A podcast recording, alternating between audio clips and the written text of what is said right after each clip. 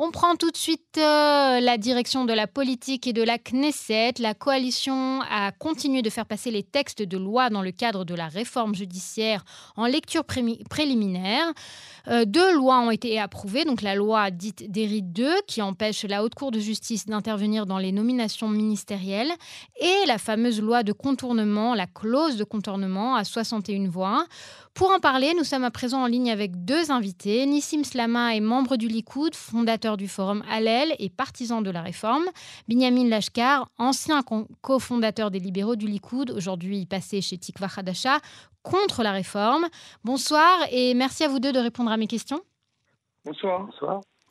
On va mener ensemble un débat cordial hein, pour donner la parole à chacune de vos positions. Binyamin, je vais commencer par vous si vous le voulez bien. Euh, vous avez longtemps milité, Binyamin, pour une réforme judiciaire. Aujourd'hui, vous êtes contre la réforme Lévin. Est-ce que vous pouvez nous expliquer en quelques mots ou en quelques phrases qu'est-ce qui vous pose le plus problème dans l'ensemble de ces textes de loi? Oui, je suis toujours pour une réforme. Je suis contre cette réforme spécifiquement-là mhm. et pour la proposition du, président Herzog. Euh, ce qui me gêne dans cette réforme, c'est que la raison pour laquelle on voulait, euh, on a toujours voulu faire une réforme depuis donc de nombreuses années, et qu'on a passé des années à convaincre le public qu'il fallait faire une réforme, euh, c'est que les, équilibres entre les pouvoirs avaient été euh, bouleversés par la révolution illégale menée par le juge de la Cour suprême Aaron Barak, qui a en fait mené une politique d'activisme judiciaire où les, juges de la Cour suprême étaient devenus des hommes politiques qui imposaient leur, vision du monde à travers euh, la loi et à travers euh, des jugements en, contournant l'opinion publique et, la Knesset. Donc c'était un dérèglement des, liens entre les, pouvoirs et un problème de, de la démocratie. Le diagnostic est clair. Hein. Je pense que euh, de ce côté-là, Nissim est d'accord avec vous. Mais alors... d'accord avec Nissim. Voilà. Avec, évidemment, les on est d'accord là. Ah, mais alors, qu'est-ce qui pose problème, Binyamin le, le, problème, c'est que le but, c'était donc de ramener les équilibres. Or, ce que fait cette réforme, c'est qu'elle déséquilibre encore plus, mais de l'autre côté, euh, euh, les, relations entre les pouvoirs, puisque maintenant on aura un, exécutif, un gouvernement qui n'aura plus aucune limite sur rien. Mhm. C'est-à-dire qu'il pourra faire ce qu'il veut. Si demain le gouvernement, après cette réforme, décide d'annuler les élections, bah, il pourra le faire. Et rien ne pourra s'y opposer à part les gens dans la rue. Ça sera la seule chose qui restera. Euh, et, et c'est absolument ahurissant parce que ça n'existe dans aucune démocratie. Euh, dans toute démocratie, au minimum, soit une constitution, il y a toutes sortes de garants qui n'existeront plus.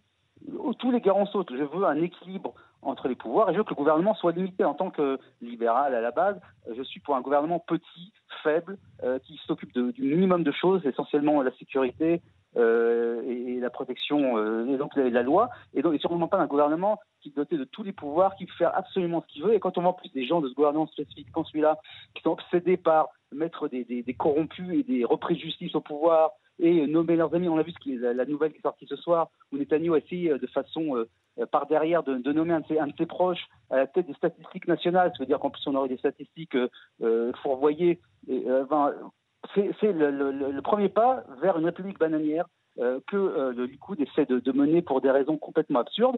Et donc, je suis absolument contre cette réforme et pour un compromis mhm. qui est proposé par le président Herzog et qui permet effectivement d'arriver à un équilibre entre les pouvoirs où personne ne peut faire ce qu'il a envie, sûrement pas les juges et pas non plus le gouvernement.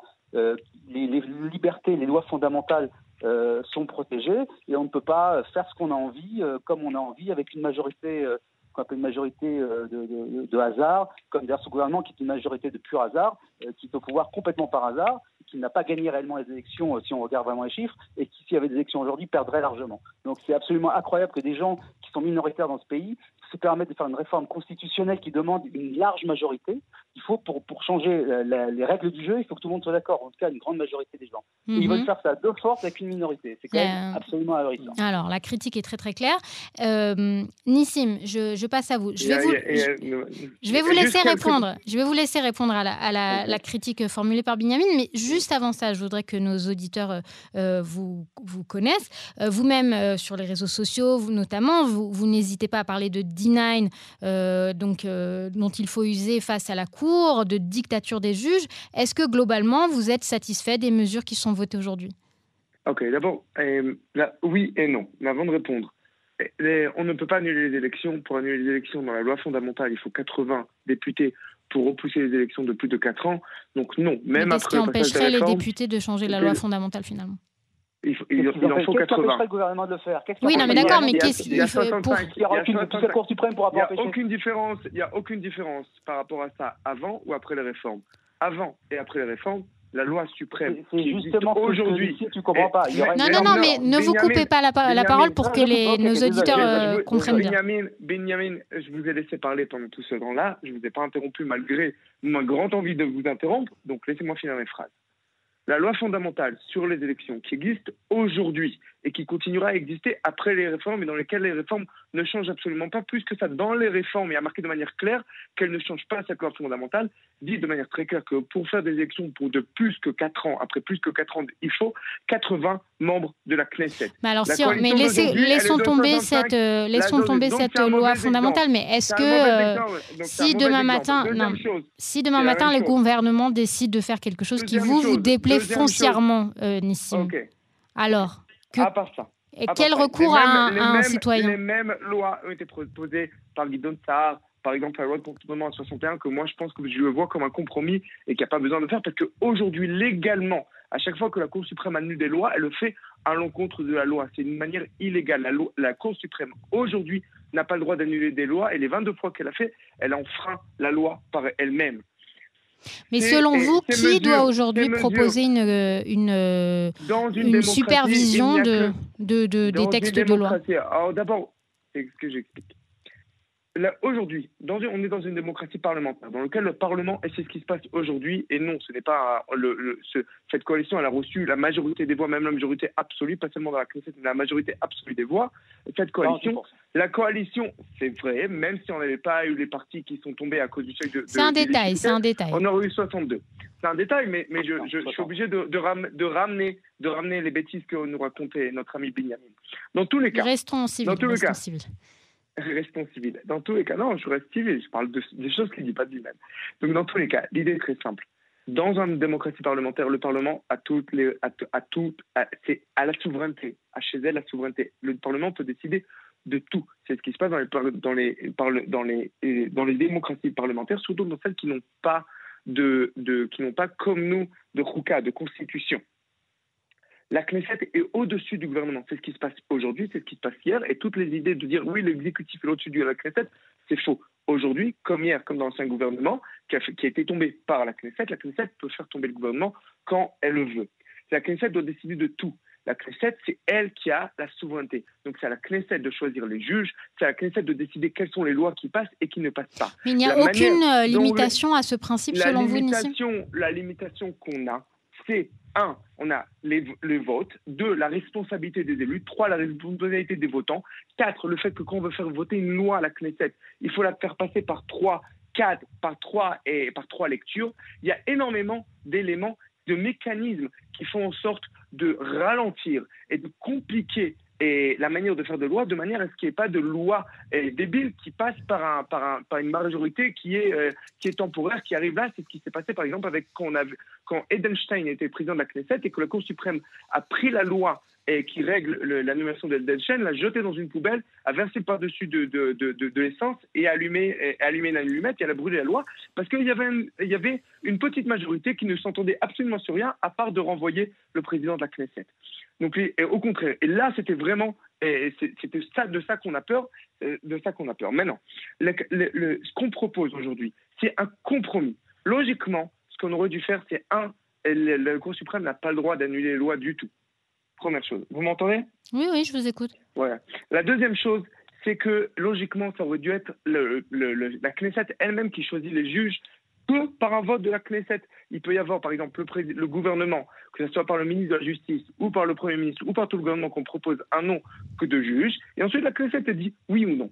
On fait un grand compromis en acceptant que dans la commission, que d'abord que, que, le juge, malgré qu'il n'y ait pas de constitution, ce qui est un truc débile, il puisse annuler des lois, et non seulement on les annule, mais il faut 61 personnes pour, les, pour, pour, pour annuler l'annulation, alors qu'aujourd'hui, ils n'ont pas le droit d'annuler les lois. Et dans la commission qui va choisir les juges, dans la commission, on va avoir des juges qui vont avoir une voix, et l'opposition qui va avoir des voix. Okay. Déjà, c'est un très grand compromis. Donc, d'un côté, je suis content qu'il y ait des réformes qui passent, de l'autre côté, je ne suis pas content parce que c'est trop des compromis. De l'autre côté, je suis prêt à faire des compromis tant que la loi, elle passe tant qu'au bout du compte, la majorité décide, et la majorité qui est élue, celle qui décide, et qu'on n'a pas un veto ni des juges ni de l'opposition, pour moi, je préfère tous les compromis. C'est plus important que, que les réformes passent, qu'on est prêt à faire des compromis, même en se basant sur, comme base, pas comme résultat, comme base, sur ce que le président a proposé. Mais, dans alors, tous les cas, euh, on ne peut pas avoir un veto des juges sur l'animation parce que ça veut dire qu'on revient exactement au même endroit où on était avant. Ok, on change absolument rien. Je, vous fais mettre un point. Donc j'ai tout à fait compris. Pour vous, la proposition Levin-Rothman, ça reste un compromis par rapport à ce que vous souhaiteriez, mais euh, vous êtes donc euh, globalement satisfait de, de, ce qui a été passé aujourd'hui en lecture préliminaire. Quand vous voyez les critiques très massives, notamment sur les conséquences économiques, euh, diplomatiques euh, d'une telle réforme, qu'est-ce que vous répondez? Est-ce que ça vous fait peur? D'abord, un, eh, ça ne me fait pas peur quand on demande eh, à l'étranger ce qui se passe. En fait, les, conséquences, les conséquences, un peu comme un pyromane qui crie au feu. Alors, il crie au feu, il dit d'où tu sais qu'il y a le feu? Il dit bah, je viens de l'allumer. C'est exactement ce qui se passe. Quand il y a tous les Israéliens de gauche qui vont et qui crient à l'étranger comme quoi Israël devient devient une dictature et qu'on les croit, puisque vous savez, c'est des, des, amis, des gens qui viennent, et après, ça fait des problèmes économiques. mais, au-delà de ça, est-ce que vous, est que vous comprenez que quand vous dites, vous, que vous souhaitez que toutes les décisions en Israël soient aux mains euh, uniquement des, politiciens, des élus, est-ce que vous comprenez qu'un investisseur étranger, une grande banque, un grand fonds... Non, mais je, pose la question jusqu'au bout. Je pose la question jusqu'au bout. Est-ce que vous comprenez, vous, que euh, un investisseur se dise, je fais euh, moins confiance à une majorité politique qui, qui, par définition, est volatile, peut changer, peut et, et moins prévisible qu'une institution telle qu'une cour. Est-ce que vous comprenez que ça puisse faire peur à des investisseurs? D'abord, merci beaucoup d'avoir changé de politicien. Vous êtes passé à l'élu parce que les juges aussi sont des politiciens. C'est tout simplement des politiciens qui ne sont pas élus. Les conseils judiciaires aussi. Les sont politiques ont, des, ont, des, incentives euh, électorales euh, euh, immédiates. Et les, et, les, politiciens qui sont des juges ont d'autres incentives. Maintenant, toutes les démocraties au monde, sans exception, parce que c'est la définition de la démocratie, le, toutes les décisions, au bout du compte, appartiennent aux élus. C'est le principe de la démocratie, que ce soit en France, que ce soit aux États-Unis, que ce soit dans tous les pays démocratiques au monde. Au bout du compte, ceux qui décident, c'est les élus. Sinon, c'est pas une démocratie, c'est toute l'idée. C'est pas totalement vrai. C'est totalement vrai. Non, c'est pas totalement vrai. tous les pouvoirs. Amenez-moi un pays. J'aimerais avoir un exemple d'un pays où les décisions, au bout, au bout le, dernier mot est chez des gens pas élus, parce qu'on n'appelle pas ça une démocratie. En France, par exemple, on a euh, des éléments extérieurs comme euh, la, Cour européenne des droits de l'homme, comme le Conseil constitutionnel, comme tout n'est pas dans les mains des élus. Ah, alors, la Cour européenne des droits de l'homme, elle, est élue par, par, les, par, les instances européennes, et le, le Conseil constitutionnel en France est élu par trois trois membres par le président du Sénat, trois membres par le président de la Oui, mais très bien, mais là, de facto, on, serait en Israël dans une situation où il n'y a, a, plus aucun juge, il n'y a que des, que des élus. Mais, et les cours constitutionnels aussi, c'est des élus. Et dans toutes les cours suprêmes du monde aussi, c'est des élus. Et aux États-Unis aussi, c'est des élus. Et en, et en Nouvelle-Zélande, qui est le régime qui nous ressemble plus, c'est le, c'est le, le Non, mais la, la, question, que, la question que j'essaie de poser, Nissim. intervenir un moment? Oui, oui, oui. je vais juste terminer la, la, question et on va, on va passer la parole à Benjamin. La question, Nissim, que j'essaie de poser. Laissez-moi finir la question. La question, Nissim, que j'essaie de poser, c'est qu'il y a une différence entre euh, euh, intervenir dans la nomination des juges, d'accord? Et le fait de dire que euh, tout verdict euh, qui déplaira au gouvernement pourra être contourné, c'est-à-dire que, in fine, finalement, aucune décision de, la Cour n'a d'impact puisque le, gouvernement pourra toujours la surmonter. Je laisse la parole à, Binyamin pour équilibrer un peu et on reviendra à vous. Oui, alors, il y a beaucoup, beaucoup de choses à, redire, mais je pense que, je pense que a été clair.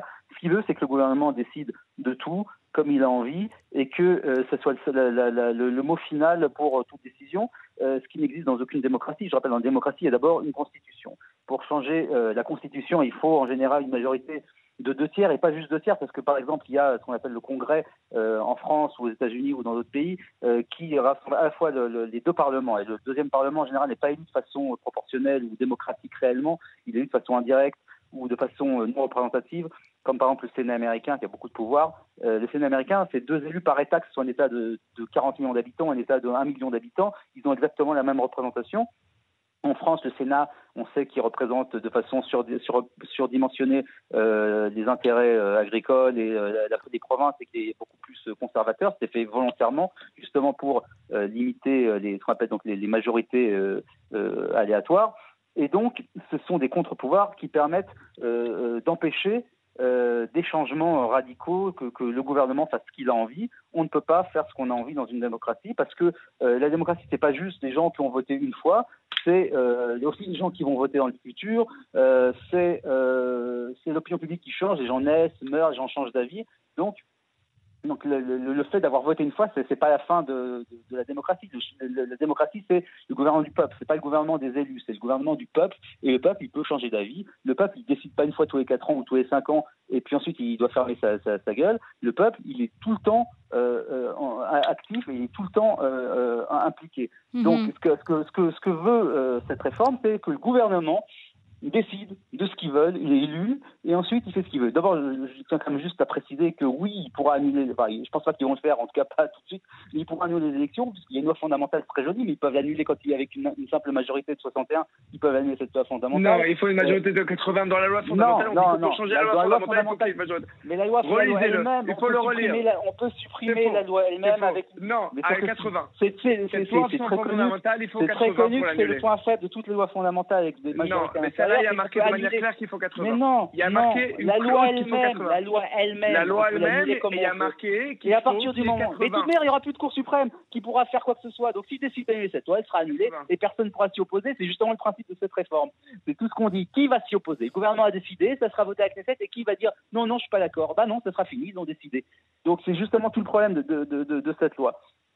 Et donc c'est pour ça que c'est extrêmement dangereux, euh, parce que c'est un régime euh, non démocratique, euh, populiste, dans toutes les, dictatures, enfin je pense pas qu'on va devenir une dictature, je ne vais pas utiliser ce langage-là, mais je rappelle que dans la dictature il y a aussi des élections, donc c'est pas en soi un gage de démocratie, à partir du moment où il n'y a pas de vrai contre-pouvoir et qu'il n'y a pas de liberté d'expression, parce que le, la deuxième étape de ce gouvernement c'est de prendre le contrôle des médias, ils veulent transformer tous les médias en chaîne 14, qui est une chaîne de propagande de, de type nord-coréen, euh, absolument ahurissante. Il faut, enfin, c'est que des mensonges du matin au soir. Dans aucune démocratie, même Fox News, qui est très contestée, n'est pas va... de ce niveau-là. Oh, je vais devoir et, vous, et, je vais devoir vous demander de mettre un point. Qui nous, qui, nous, qui, nous, qui nous prépare, on, va, on va se transformer en, en, en caricature. Les, les, les, oppositions sont très claires. Je vais, je vais devoir vous demander de, de, mettre un point. Je vous demande juste à chacun euh, de qu'est-ce que vous envisagez maintenant, en une phrase, hein, vraiment, qu'est-ce que vous envisagez maintenant, euh, Binyamin, est-ce que vous imaginez que le mouvement de protestation va prendre de l'ampleur? Est-ce que vous pensez qu'il y a une chance de faire changer cette réforme ou est-ce que finalement, d'après vous, la coalition est, partie pour aller jusqu'au bout? Vraiment, j'en ai aucune idée. Euh, je ne sais pas. J'ai l'impression que Netanyahu absolument. Lui, il serait pour un compromis. Euh, qu'il est euh, peut-être qu'il attend le dernier moment pour se poser en sauveur, ou alors il est réellement faible et contrôlé par par Rothman et, Levin. Honnêtement, je ne suis pas intérieur pour savoir ce qui se passe. J'espère qu'on va arriver à, un accord. Il y a une large majorité pour euh, un, un, accord et un compromis sur la base de, de ce qu'a proposé le, le, le président. Euh, ça, ça, peut paraître des, des petits détails, mais c'est des détails qui changent tout à partir du moment où euh, on, on, change vraiment quelques paramètres de ces réformes. On arrive à, à, quelque chose qui est beaucoup plus équilibré et qui permet de sauvegarder euh, les équilibres entre les pouvoirs. C est, ça paraît être des détails, mais ça change tout. Merci. Nissim, en une phrase, est-ce que vous, pour vous, si jamais le, la coalition recule et, et a, va vers une, un compromis euh, tel que le propose le président, est-ce que pour vous, vous opposerez à, cette, à ce compromis? Puisque vous nous avez dit tout à l'heure que pour vous, la réforme telle qu'elle, c'est déjà un compromis. Ça dépend des détails, comme vient de le dire Benjamin. Le truc, c'est très simple.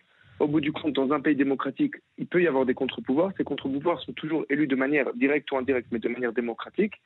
La situation dans laquelle on va revenir après les réformes sera avec plus de contre-pouvoirs que ce qu'on était avant les années 90, à moins que pour Benjamin, avant les années 90 aussi, on n'était pas une démocratie. Mais pour moi, on était une démocratie avant les années 90. Donc tout dépend des si détails. Le but est de revenir aux années 90, J'ai un prochain ouais. invité sur la ligne. Je vous demande de mettre une, un point. Je vous demande je de mettre un, un point. point. Si les juges ou l'opposition ont un veto dans l'animation des juges ou dans les lois, je suis contre. S'ils n'ont pas de veto, quel que soit le compromis, je suis pour. Je vous aide pour. Alors, très bien. Je vous remercie tous les deux pour vos explications et votre passion. Je rappelle, Nissim, que vous êtes militant au Likoud, fondateur du forum Alel Binyamin au sein du parti Tikva Hadasha. Merci beaucoup à vous deux. Bonsoir. Bonsoir. Bonsoir.